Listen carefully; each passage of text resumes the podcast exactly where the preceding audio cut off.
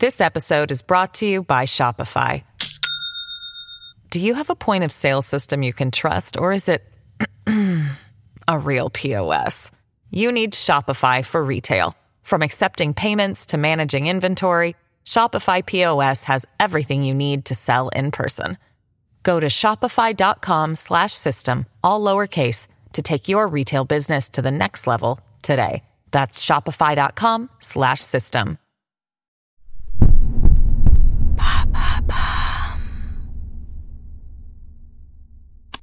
L'énigme jubilaire, épisode 4. Un an jour pour jour après la disparition de l'infirmière Delphine Jubilard, nouveau rebondissement dans l'affaire. Alors que son mari, Cédric, est toujours derrière les barreaux de la prison de Seyss, en détention provisoire, sa nouvelle compagne, Séverine, vient d'être placée en garde à vue par les juges d'instruction pour des soupçons de recel de cadavres. Que sait-elle sur la disparition de Delphine? A-t-elle protégé son nouveau compagnon? Et qui est ce Marco, nouveau personnage clé dans cette histoire, qui vient de faire des révélations fracassantes aux enquêteurs, qui ont permis de relancer l'enquête et de lancer de nouvelles fouilles pour tenter de retrouver la dépouille de Delphine Jubilard. Vous écoutez Homicide, je suis Caroline Nogueras.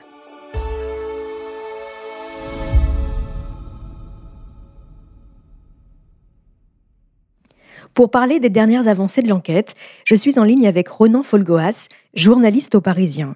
Ronan, bonjour et merci d'avoir accepté mon invitation.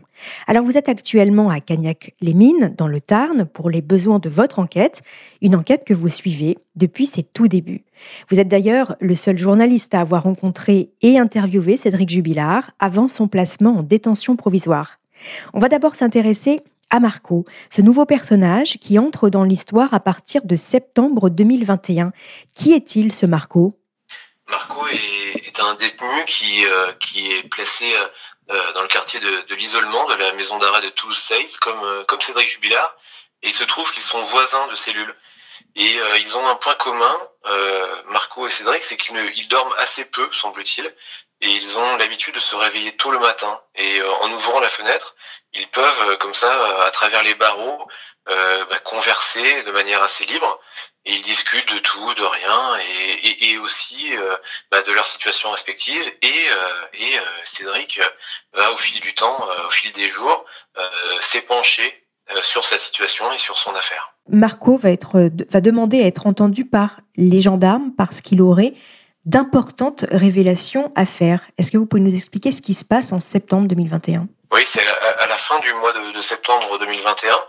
Euh, Marco va effectivement demander euh, via l'administration pénitentiaire à être entendu par les gendarmes pour leur dire eh bien que Cédric Jubilard lui euh, aurait confié ce qui ressemble beaucoup à des aveux, puisque Cédric Jubilard aurait euh, développé auprès auprès de Marco eh bien des euh, le, le, scénario criminel qui aurait euh, provoqué son son, son, passage à l'acte finalement puisqu'il explique Cédric aurait expliqué qu'il était allongé dans son lit ce, ce soir du, du, du 15 décembre 2020 qu'il se serait euh, levé et pour aller chercher son, chargeur de téléphone et que son chargeur de téléphone étant situé euh, dans la cuisine de la maison et que sur le trajet, eh bien il aurait euh, surpris son, épouse sur sur son téléphone et qu'il l'aurait subtilisé, il l'aurait arraché même des, des, mains pour reprendre les termes exacts et, et qu'il aurait ainsi découvert les messages que son épouse échangeait avec son amant. Et que ces messages l'auraient fait vriller c'est encore le, terme qui est, qui, est, qui, est, utilisé par, euh, par Marco. Il ne lui a pas expliqué exactement ce qui s'est produit ensuite, de quelle manière il aurait euh, éventuellement euh, eh bien attenté à la, à, la, vie de son épouse, mais euh, il y a là un, un, scénario qui, qui peut correspondre avec certains éléments dont disposent les enquêteurs. Voilà, selon Marco, il se dénonce et il parle également d'une arme, un couteau, oui, alors ça c'est dans un autre temps. Euh, c'est au cours d'un, enfin l'issue euh, plutôt de la diffusion d'une émission Faites entrer l'accusé, qui est consacrée à un, fait divers qui s'est déroulé il y a quelques années dans le Tarn et dans lequel le, le, mis en cause euh, a utilisé un couteau. Et lui, Cédric Jubilard euh, aurait euh, rebondi en quelque sorte sur ce sur ce sur cette sur ce fait divers en disant bah moi ces abrutis en parlant des enquêteurs ils n'ont même pas retrouvé le couteau.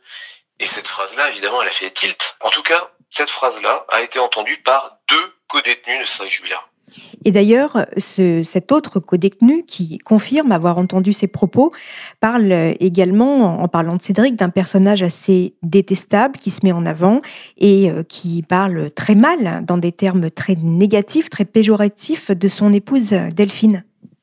Oui, effectivement, il, a, ce souvenir-là, bien que, Cédric euh, Jubilard évoque euh, le souvenir de Delphine en leur la désignant comme l'autre l'autre, hein, ou, des termes encore plus euh, plus négatifs, beaucoup plus même des insultes assez assez vulgaires, semble-t-il, d'après son, témoignage, là encore, mais rarement par son prénom, rarement en la désignant comme étant sa femme, son épouse. Euh, il, a des termes assez assez durs et il euh, il se consacre lui-même comme étant le plus grand cocu de France. Et on voit là apparaître un trait un trait de personnalité qui, revient souvent dans les témoignages euh, à propos de Cédric Jubilard. Je fais un petit pas de côté, mais vous, vous avez rencontré Cédric Jubilard avant euh, sa mise en examen et, avant son placement en détention provisoire. Euh, quel personnage est-il? Quel homme est-il? Et qu'est-ce que vous avez ressenti quand vous l'avez rencontré? Alors, je suis très très prudent par rapport à ça parce que Cédric Jubilard peut présenter plusieurs facettes selon son, son envie, selon son humeur. Moi, j'ai pu apercevoir l'une de ces facettes. Mmh. Euh, cette facette-là, c'est celle d'un homme, euh, euh, comment dirais-je, euh, assez assez vif intellectuellement, qui s'exprime facilement, qui est relativement attachant, c'est-à-dire qui c'est quelqu'un qui, qui, qui, est capable de sociabiliser pendant un temps donné, hein, c'est-à-dire moi, je l'ai vu que quelques heures à, trois reprises, mhm. donc une fois en tête à tête, euh, pendant 4-5 heures de temps. Euh, donc c'est un temps euh, limité, mais pendant ce temps-là, il a pu se montrer, oui, assez capable de converser, capable de s'intéresser aussi un petit peu à son interlocuteur, mais mais mais aussi très très prolixe, très très très très très doué pour parler de lui-même euh, beaucoup plus que de son épouse finalement. C'est aussi mhm. ça qui m'avait quand même marqué. Un personnage très auto-centré c'est le, c'est le terme qui revient souvent pour le définir, mais c'est, c'est, exactement l'impression qu'il, m'a faite. C'est, c'est il, il est très euh, très très auto-centré, très très oui un peu un peu narcissique, un peu mhm. forcément. Et puis après, je, je, dis ça avec beaucoup de prudence parce qu'il est aussi à ce moment-là euh, quand je le rencontre en avril 2021, euh, il est au centre un peu de, de l'actualité. Tous les, tous les regards sont braqués sur lui. Donc, euh, donc il peut aussi, euh, euh à juste titre, penser qu'il est euh, le centre du monde, le centre de son monde en tout cas. Mhm. bien sûr. Mhm. Mais, mais c'est vrai que ce qui est troublant à cet instant-là, quand je le rencontre, c'est qu'il a, il, est, il parle de son épouse en termes assez négatifs finalement. Euh, et, je ressens assez peu d'affect euh, de sa part. Il y, a, très peu de tristesse en fait. Il y a, très peu de sentiments. Euh, il, y a, simplement des souvenirs globalement, globalement négatifs de, son épouse disparue, ce qui est assez troublant évidemment. Mhm. Alors on va revenir aux révélations de Marco. Est-ce que Marco révèle aux enquêteurs où serait le corps de Delphine Non, non, non, il ne révèle pas. Il, euh, oriente, euh, il oriente vers vers un lieu qui qui, qui semble avoir du sens, euh, puisque Cédric lui aurait dit qu'il aurait enterré son, son épouse près d'un endroit qui a brûlé. Et donc cette, cet élément rentre en, résonance avec un autre élément dont les enquêteurs disposent en réalité depuis le mois de juin, depuis le mois de juin 2021, c'est euh, qui a été euh, révélé celui-là par, euh, par Séverine au cours d'une audition. Mhm. Quand, quand Séverine lui avait demandé de manière un peu frontale et un peu provocatrice, mais alors, qu'est-ce que tu as fait de ta femme? Et, et, et, et c'est vrai que Jubilard a fini par lui dire, bah, je, je, l'ai enterré près de la ferme qui a brûlé. Et évidemment, c'était prononcé à l'époque, d'après évidemment le, le souvenir de, de, de Séverine, c'était prononcé sur le ton de l'humour noir, de la provocation. Bon, et ces deux éléments mis côte à côte, rapprochés, eh bien, laisse à penser que Cédric, là encore, persiste à, à, dire bien que oui, qu'il a pu enterrer sa femme près d'un endroit qui brûlait, donc près et possiblement pas cette ferme qui a brûlé, mais en réalité, il n'y a pas d'indice très très précis. Hein, c'est une construction.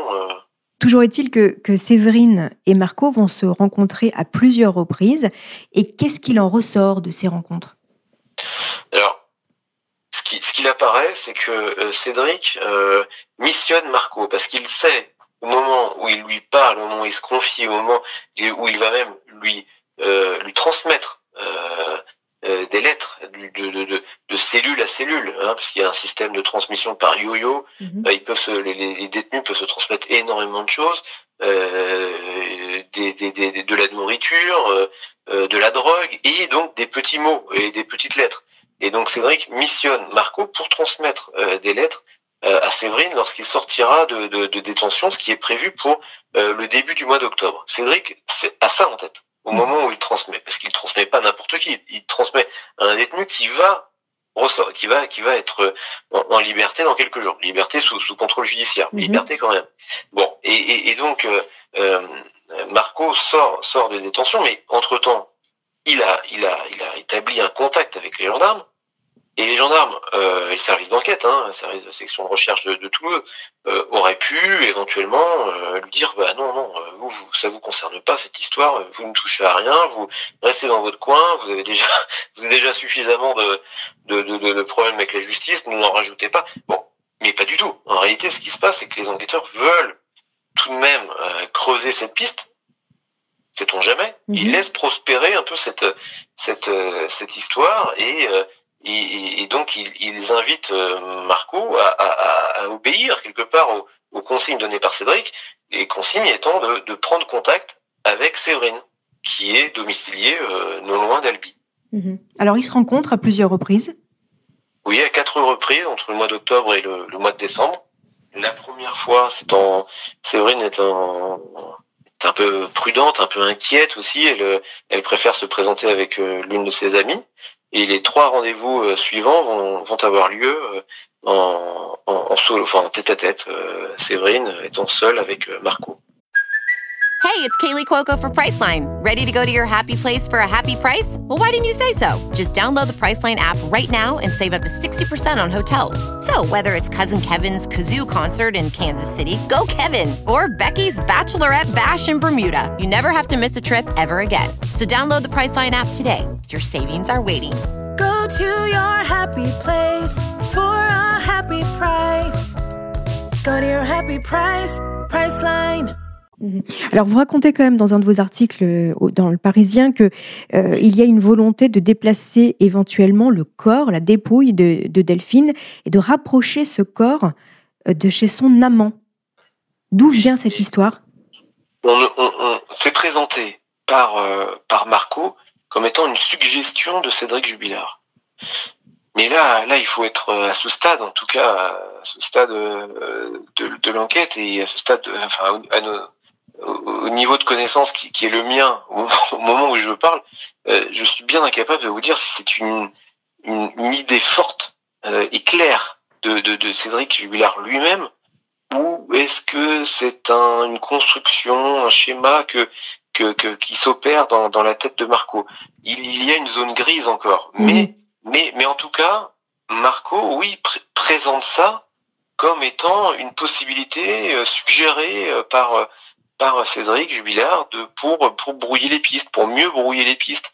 Disant voilà, si jamais le corps de Delphine était euh, découvert près du domicile euh, de son de son amant, bien évidemment, ça détournerait les soupçons, mais mais mais en même temps, cette histoire elle semble cousue de, de fil blanc parce que parce que l'amant, quel intérêt a-t-il à supprimer la femme qui qui va euh, sans doute avec laquelle il veut faire sa vie. Mmh. Ça n'a aucun sens. Mmh.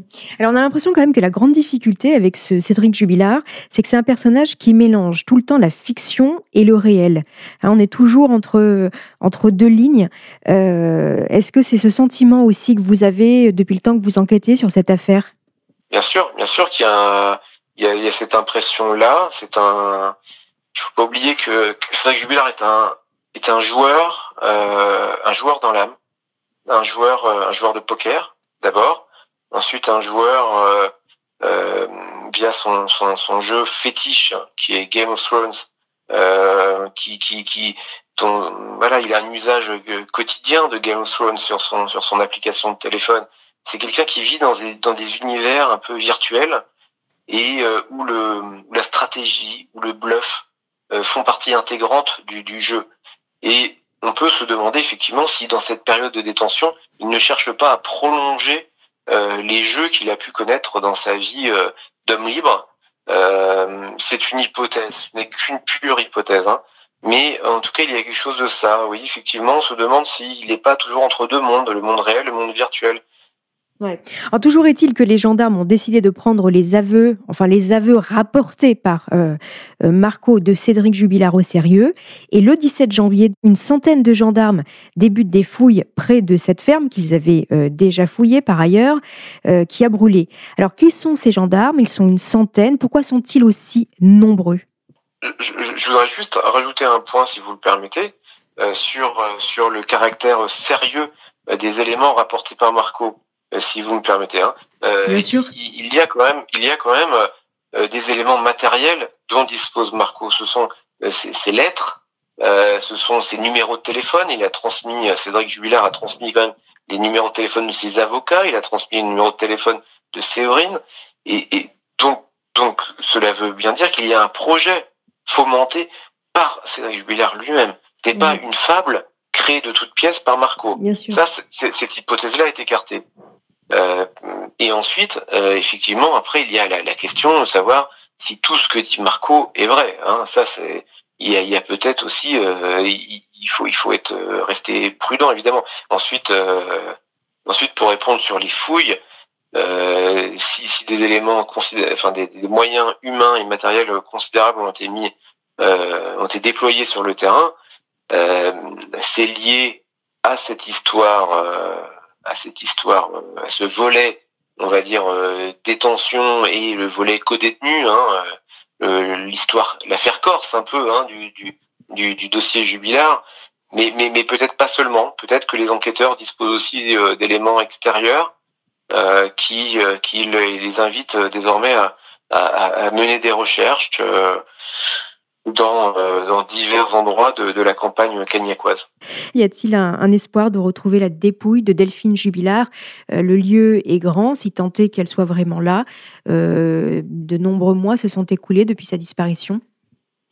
Bien sûr qu'il y a un espoir, sinon, sinon s'il n'y en avait aucun, les moyens, les moyens ne seraient pas déployés de cette manière. Et il, je, bien sûr qu'il y a toujours cet espoir de découvrir où un élément euh, technique, à savoir le téléphone de Delphine Jubilard, qui est mhm. toujours aussi l'une des cibles hein, des, des, des, services d'enquête, mhm. ou euh, évidemment une, une trace, euh, ne serait-ce qu'un vêtement, ou euh, eh bien euh, des, des, restes. Évidemment que que cette possibilité-là existe, elle, ne, elle ne s'est pas, comment dirais-je, désintégrée a priori, elle ne s'est pas évaporé, donc son corps est bien quelque part. Il y a cette hypothèse qui, qui sous-tend les recherches. L'hypothèse euh, fondamentale, eh bien, c'est celle d'un déplacement court, euh, rapide, euh, qui aurait été réalisé euh, par euh, un ou, plusieurs individus. c'est vrai que Jubilard étant impliqué de manière directe ou indirecte dans ce dans ce déplacement. Et, voilà, c'est ce qui, sous-tend ces, recherches. Il faut pas oublier qu'on était dans une nuit de, couvre-feu, que, donc tout déplacement de longue distance était euh, infiniment euh, risqué, et donc euh, oui, il est probable que que Delphine Jubilard soit soit ou, ou ou dissimulé euh, dans un rayon de quelques kilomètres tout au plus autour de son domicile. Merci beaucoup Ronan Folgoas. Je rappelle que vous êtes journaliste au Parisien. Vous allez d'ailleurs sortir euh, un livre sur cette affaire qui s'appelle Le mystère jubilar, qui sera en librairie à partir du 17 mars et qui sera édité aux éditions Studio Fact. Merci beaucoup Ronan. Merci à vous. Merci chers auditeurs d'avoir écouté cette saison de Homicide. En attendant la prochaine affaire, n'hésitez pas à laisser des commentaires sur votre appli de podcast préféré ou sur les réseaux sociaux.